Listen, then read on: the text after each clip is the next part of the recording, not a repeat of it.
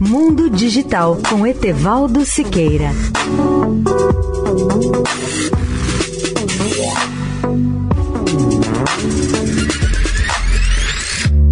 Olá, ouvintes da Rádio Eldorado.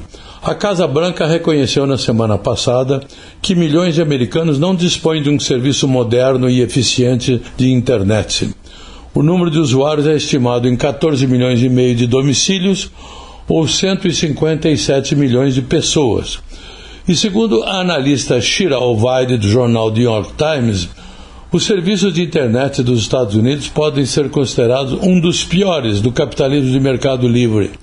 Mesmo para aqueles que dispõem de um acesso confiável, os americanos geralmente pagam mais por serviços de internet de pior qualidade do que a maioria dos países ricos.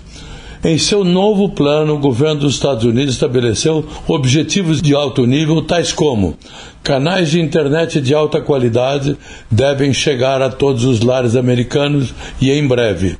Segundo, o dinheiro do contribuinte não deve ajudar a financiar a tecnologia desatualizada da internet atual dos Estados Unidos. E embora ainda faltem detalhes, o novo plano prevê investimento da ordem de 100 bilhões de dólares. Essa premissa é positiva e o governo parece estar mais envolvido, embora não muito.